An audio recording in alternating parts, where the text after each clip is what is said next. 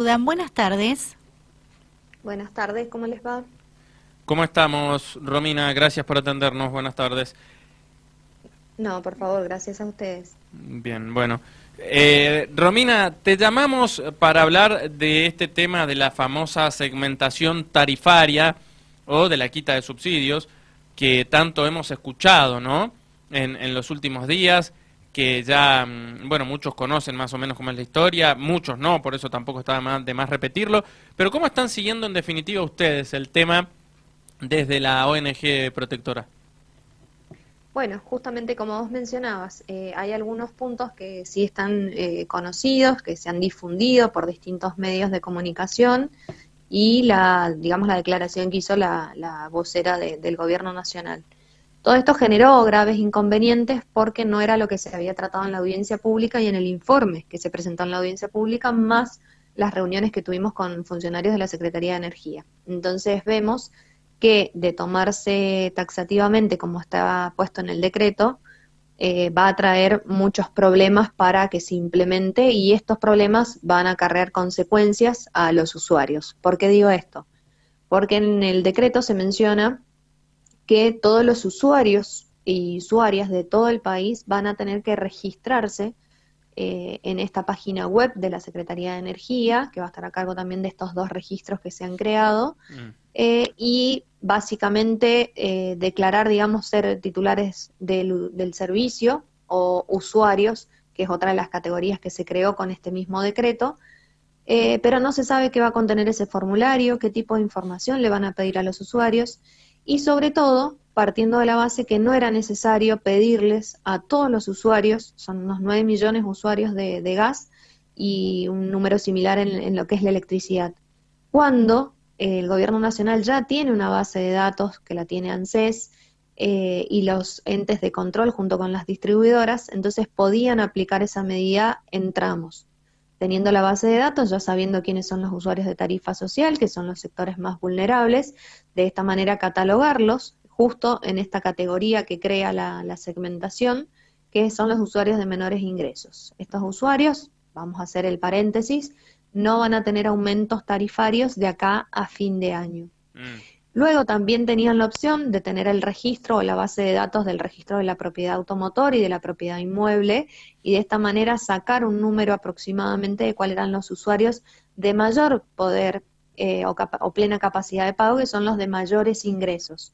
Estos usuarios son los que a partir ahora del mes de junio, tampoco se sabe bien la fecha, en principio tendría que ser desde la publicación del decreto en el boletín oficial, que sería el día jueves de la semana pasada, estos usuarios van a tener la quita total de subsidios, es decir, van a pagar el 100% de lo que cuesta el servicio de gas y el servicio eléctrico. Mm. Y estos eh, usuarios van a tener un aumento tarifario que se va a dar en tres tramos o en tres bimestres de acá a fin de año. O sea que en diciembre del 2022, enero de 2023, estarían pagando el 100% de la tarifa. Bien. Y quedaría pendiente el sector medio, que es el que no entraría ni en, una en la categoría ni en la de los menores ingresos. Entonces, eh, este sería, digamos, el sector que genera mayores problemas porque son los usuarios que a veces son inquilinos, no tienen el servicio a su nombre, eh, a veces son trabajadores independientes o no registrados. Entonces, eh, digamos, ese era el punto al que tenían que acudir, digamos. Y bueno, dieron vuelta todo el sistema, entonces ahora todos nos tenemos que registrar con los inconvenientes que eso conlleva. Por ejemplo, los usuarios que no tienen acceso a Internet o aquellos que no tienen acceso a, los medios de comunicación, no ven noticias, no se enteran de esto que está sucediendo y por consiguiente, ¿qué va a pasar con ellos si no llenan esta declaración jurada? Mm. Sí, además, a ver, Em, es un disparate pedir que el 100% de la gente se registre, porque vos corregime, Romina, cualquier cosa, pero hace un rato yo leía que cada usuario es como que tiene que interpretar, o sea, tiene que informarse de, de, en qué mm, categoría eh, entra, en, en alguna de las tres que vos explicabas recién, y en base a eso llenar la declaración jurada, ¿no? Eh, digo, lo cual también es, lo, cual también es bastante engorroso porque alguien puede tranquilamente se puede equivocar alguien eh, pues puede suceder. No, sí, sí, va a, va a llevar a mucha equivocación justamente por eso. Nosotros en conjunto con 30 asociaciones que integramos la Comisión de Usuarios de Nargas estamos elaborando un documento para solicitar información de varios puntos de este decreto. Si bien es cierto que falta todavía una normativa anexa, son las distintas resoluciones y disposiciones que van mecanizando todo este decreto y cómo se va a ir aplicando, digamos, la letra chica del decreto, eh, hay puntos que ya generan, digamos, distintas interpretaciones. Y bueno, justamente este, el del formulario, de saber qué información va a contener el formulario, qué les van a pedir que llenen y de qué manera. Una cosa es que yo te solicite que me digas tu domicilio, el DNI, el nombre, dónde vivís y si sos el titular del servicio o quién figura como un posible usuario del servicio. Y otra cosa es que te diga que me, pases detalladamente todos tus bienes eh, y todos tus ingresos. Imagínate si vos fueses trabajador no registrado, ¿cómo vas a declarar eso? Vas a declarar que no tenés ingresos. Sí, no, aparte, porque si no la otra eh, que se estaba analizando es que eh, se vaya a las oficinas de ANSES o a las oficinas de, de, las distribuidoras, lo cual también es bastante engorroso, ¿no? Porque complicaría el panorama bastante a la hora de la atención al público. Claro, ni siquiera es analizar, eso ya está dispuesto en el decreto. O sea que en principio debería contar cada provincia con oficinas de ANSES dispuestas específicamente para este trámite. Mm. No sé si toda la oficina, pero por lo menos determinada cantidad de personal que esté abocada a esta tarea. Entonces, ustedes ya saben lo que es hacer un trámite en ANSES, saben las horas que conlleva, con turno o sin turno, imagínense ahora eh, agregándoles esta tarea que es la registración. Y además también qué cantidad de gente va a tener acceso a nuestra información, que no queremos que se sepa tampoco. Una cosa es que yo se la dé a mi contador, que se la dé a una persona de confianza, que la presente ante un organismo determinado y otra cosa es que mi información vaya saltando de una oficina a la otra. Entonces hay que ser muy cuidadoso y más cuando se quieren implementar este tipo de medidas. Vos pensás, Romina, esto es una opinión personal, ¿no? Que te consulto, pero pensás que el gobierno por ahí está buscando o el trasfondo de todo esto eh, tiene otro fin en definitiva por, por eso que acabas de decir? Mira, si, si tomamos de base que el formulario puede ser amplio, como te mencionaba, y sí, o sea, básicamente te está pidiendo toda tu información. Entonces, como AFIP en principio no podría brindárselo abiertamente, y bueno, ¿de qué manera lo puedo hacer para que me lo digas? ¿Qué bienes tenés? ¿Cuánto ganás? Y demás. Y lo hago por el lado del registro. Mm. Eh, la verdad que si no, no tiene otro sentido. Eh, no, no hay una explicación. Vos imaginate que para la categoría de altos ingresos, que son los que van a perder el subsidio, eh, yo les podría decir hoy a los usuarios, miren, si ustedes no tienen más de tres propiedades o más, no tienen tres vehículos o más de cinco años de antigüedad, no están integrando una sociedad accionaria, no tienen aeronaves o embarcaciones de lujo, o no cobra más de 300, casi 40 mil pesos el grupo familiar, bueno, quédense tranquilos que ustedes no van a entrar en la categoría más alta de, de, de lo que va a ser la segmentación. Pasarían a estar en el 2, en el segundo nivel o en el nivel más bajo. Sí. Eh, pero esto, o sea, yo no se los puedo decir así tan abiertamente porque la inconsistencia de, datos que hay actualmente en los sistemas que tenemos es tan grande que obviamente se va a incurrir en errores. Hay familias que todavía tienen hijos mayores a cargo en la página web de ANSES cuando hace rato tienen otro domicilio, cuando están, son independientes, cuando no pertenecen a ese grupo familiar. Entonces, vos imaginate, si cuentan tu ingreso familiar al de tu papá y al de tu mamá cuando vos ya no vivís y te pasás de la canasta básica que establece cada uno de los sectores, entonces te pueden quitar el subsidio por eso. Entonces, si no tenemos una base actualizada, bien informada, con los datos precisos, y lamentablemente vamos a traer más consecuencias que, practicidad o agilidad en el tema. Romina Ríos, presidenta de la ONG Protectora. Eh, Romina, el que pierda el subsidio, ¿no? Que quede eh, porque, a ver, aparte, acá se genera algo, porque vos tranquilamente podés eh, ganar el grupo familiar menos de 330 y pico de mil, que, es lo que decías recién, pero capaz que uno tiene, no sé, eh, dos, eh, tres automóviles menores a cinco años a su nombre o tres propiedades o lo que sea porque las heredó. Y eso no quiere decir que estés por encima de, esa cifra de, de los 340 mil pesos aproximadamente, ¿no? O sea que también estás trayendo un problema en ese sentido.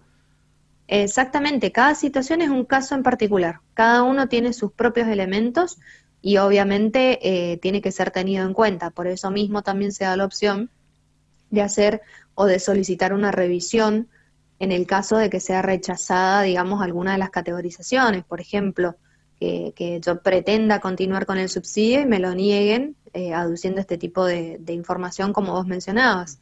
Entonces, se puede hacer una especie de, vía recursiva ante el mismo organismo, ante la misma secretaría, para que resuelva y, otorgue, digamos, el subsidio a esa persona determinada. Pero bueno, estamos a la espera de saber cuáles son los pasos a seguir y qué va a pasar. Por lo pronto, siempre decimos eh, lo mismo antes y ahora también con la segmentación, que aquellos que sean inquilinos o estén viviendo en una determinada casa o departamento, pongan el, servicio a nombre suyo. Mm. Eh, esto es fundamental. En la página web lo pueden hacer, si no personalmente, acompañan el contrato de alquiler. Si no tienen uno, puede ser un contrato de comodato, que es un contrato gratuito y lo pueden hacer incluso entre las partes, no necesita ninguna otra formalidad. Si el domicilio está en el DNI, también te sirve esa constancia. Eh, entonces, eso también va a servir para justamente que la persona que figure como usuaria sea realmente eh, la, que lo va a pagar y la que va a hacer el trámite respecto al subsidio. Sí. Eh, Romina, y el que pase a pagar la tarifa plena, ¿no? Porque mm, le quitan el 100% del subsidio ¿De cuánto sería el aumento? Eh, recién dijiste vos, lo van a prorratear, va a ser eh, bimestral en tres oportunidades, o sea que a fin de año reciente te aplicarían la tarifa plena. Pero ¿cuánto más le saldría a esa gente la tarifa, ya sea de la luz o, del gas, en comparación a lo que paga hoy? ¿Cuánto más por ciento pagaría? Mira, en lo que es la electricidad no es posible saberlo porque nosotros en Mendoza no recibimos subsidios eh, como los recibe el AMBA en Buenos Aires. Entonces tendríamos un, un impacto menor en este, en todo este, digamos, sistema nuevo que están aplicando. En electricidad, sí. En lo que respecta al gas, algunos eh, consultores hacen la, cuenta aproximadamente que serían aproximadamente unos 73 mil pesos lo que se ha ahorrado una familia en subsidio. Pero no es un número redondo que se pueda sacar porque va a ir variando de acuerdo a la categoría de usuario que hayan tenido eh, esta categoría de usuarios no es lo de la segmentación, sino cuando recuerdan que hablábamos de la categoría R31, R21 y demás. Eh, en base a eso tenemos un costo fijo, tenemos un cargo por metro cúbico, entonces todo eso, digamos, va a ser un número redondo que va a ser aproximadamente el, el monto final a pagar. Cuando se hizo la audiencia pública, algunos estimaban que el aumento que iban a tener en ese momento iba a ser entre un 93 y un 110% sobre ese cuadro tarifario que nos regía, digamos, hasta el 30 de, 30 de mayo. En el eh, gas estás diciendo ahí, ¿no? En el gas, en el gas, exactamente. O, sea, sintéticamente sería, en electricidad no se sabe a ciencia, a ciencia cierta porque Mendoza no recibe subsidio ah, eh, de, la nación en, en, en, en esta tarifa, digamos, y en el gas, la suba entonces podría rondar entre el 110% o 120, algo así, dijiste. claro, lo que te digo son números que se dicen a modo de, redondeando, porque las autoridades no se expiden sobre eso. Entonces, en los casos concretos hay que ir viendo y hacer ese, ese cálculo cuando vaya, vaya sabiéndose el impacto. Recordá vos que la parte del subsidio va sobre lo que es el costo del gas que no es el total de la factura. Nosotros tenemos tres elementos en la factura del gas, el costo de, lo que vale el gas, eh, el transporte y la distribución y los impuestos. Entonces, esta parte del subsidio va en una parte de la factura, entonces en los ah. cálculos no se pueden sacar de manera absoluta ya. Sí, o eh, sea, incluso ah, sí. hay que sacar todavía, hay que esperar el cuadro tarifario nuevo que va a ser justamente para la segmentación. Es decir, nosotros desde el primero de junio ya tenemos un cuadro tarifario con los aumentos que se hicieron en la audiencia pública de mayo. Esos son los que están rigiendo a partir del primero de junio.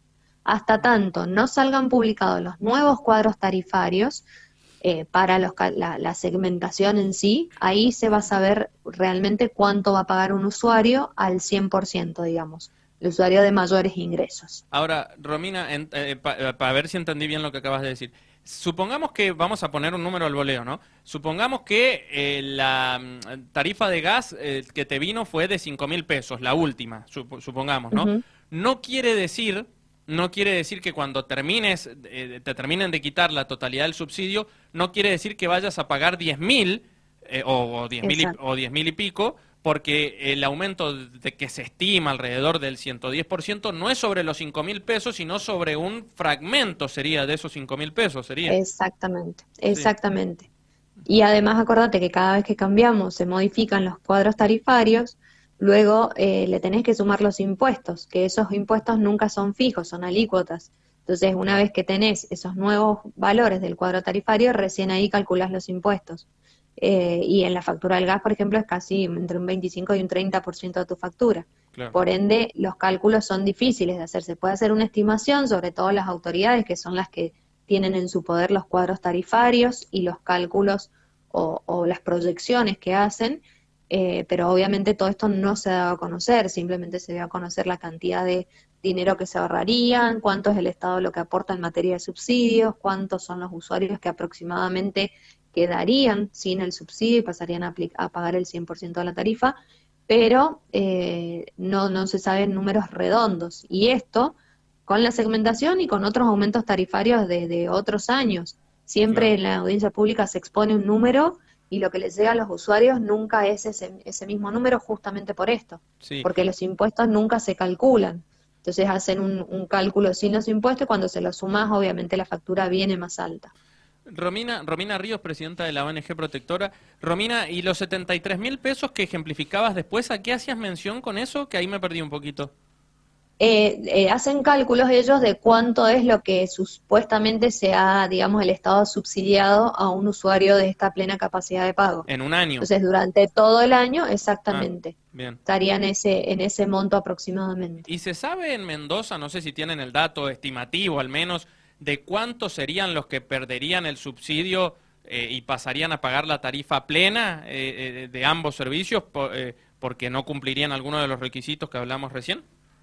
No, no hay números ni en Mendoza ni en ninguna de las provincias. No hay números redondos, digamos, de cuánto pueden ser los mendocinos, los, los cordobeses, los sanjuaninos. No, no hay números. Simplemente a nivel general, nacional, se estima que es el 10%, que son unos 760.000 usuarios en toda la Argentina, en el gas. Y en la electricidad un poquito más. Un poquito más de 760.000. Ajá, son, más usuarios de electricidad. Bien, sí, alrededor de 800.000 más o menos, digamos, eh, por ahí rondaría. ¿Qué consejo das, en, eh, Romina, en definitiva, ante todo este panorama que estamos viviendo? Eh, mucha gente con incertidumbre, preocupada, por más que vos has dicho cosas interesantes, ¿no? Porque no es lo mismo que te apliquen un 100% sobre los 5.000 que sobre una parte de esos 5.000, eh, siguiendo con el ejemplo que yo daba recién. Pero a, a, pesar de eso, ¿qué consejo podés brindarle a la ciudadanía que está escuchando? Bueno, mira, eh, bueno, justamente en ese punto es eh, lo que lo que intentamos, digamos, desde la asociación es no trasladar el miedo, ni, ni el pánico, ni el odio hacia un sector político o el otro, sino simplemente llevar mayor información, mayor, eh, digamos, claridad sobre el tema para que justamente después no tengan mayores perjuicios. Entonces, en base a esto, el consejo que damos siempre para esta segmentación y para cualquier otro tipo de aumento tarifario es que revisen las facturas. Nosotros siempre enseñamos a leer la factura. ¿Dónde está el cuadro tarifario? ¿Cuál es el histórico de consumo? ¿Cómo sé si la lectura es real o no? ¿Qué categoría de usuario soy y qué estoy pagando? Eh, y cómo hacer el reclamo ante la factura. Entonces, de esta manera, yo controlando el consumo, voy a saber si me están aplicando bien el cuadro tarifario para mi categoría de usuario.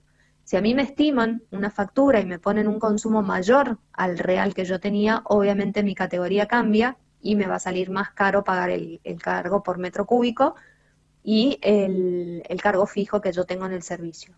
Entonces, de esta manera puedo, antes de que venza la factura, hacer el reclamo respectivo para que me hagan una facturación real yo enviando, por ejemplo, la información de lo que dice el medidor. Si yo tengo esta información, eh, puedo hacer más o menos una, un, cálculo de lo que voy a seguir gastando en estos meses. Recordemos que pese a que empezó recién el invierno, nos quedan todavía días muy fríos entonces los consumos suelen aumentar. Entonces, aumento tarifario más aumento de consumo no es un buen conjunto, digamos, porque repercute doblemente en la factura. Si a esto le sumamos este inconveniente que va a haber con la quita de subsidios, entonces es importante saber y verificar en mi factura que yo me estén facturando bien y que no haya sido, por ejemplo, una quita de subsidios. Entonces, todavía no nos apuramos con lo de la segmentación, falta todavía que esté el formulario, que haya mayor información, así que por lo pronto controlemos nuestro consumo, la factura, perdón, la factura que llegue al domicilio entre 5 y 10 días antes del vencimiento. Si el usuario lo quiere en formato papel, lo puede exigir y la empresa tiene que cumplir con esto. Si no llega, por favor, hagan el reclamo porque después los intereses por mora se los cobran igual. Entonces, de esta manera ustedes pueden tener una constancia de reclamo y eh, justamente en el caso de que sientan algún olor a gas, alguna pérdida y demás, por favor primero llamar a un gasista matriculado para que corrobore todas las instalaciones y en caso de que algún, el medidor esté andando mal, ahí recién pedir el cambio de medidor, nunca antes para evitar justamente estas conductas abusivas de las empresas de cortar el servicio. Eh, Romina, muy breve que nos quedamos sin tiempo. ¿Algún contacto donde la gente se pueda dirigir para hacer una consulta? Sí, para todos los oyentes del sur de la provincia que nos están escuchando, lo pueden hacer a través del grupo en Facebook, ONG Protectora, lo encuentran que dice oficial al costadito, y a través del correo electrónico que es protectoraadc.gmail.com. Muy buenas tardes, Romina, gracias. No, por favor, a ustedes. Romina Ríos, presidenta de la ONG Protectora en el aire de Dial Radio TV y Rivadavia San Rafael.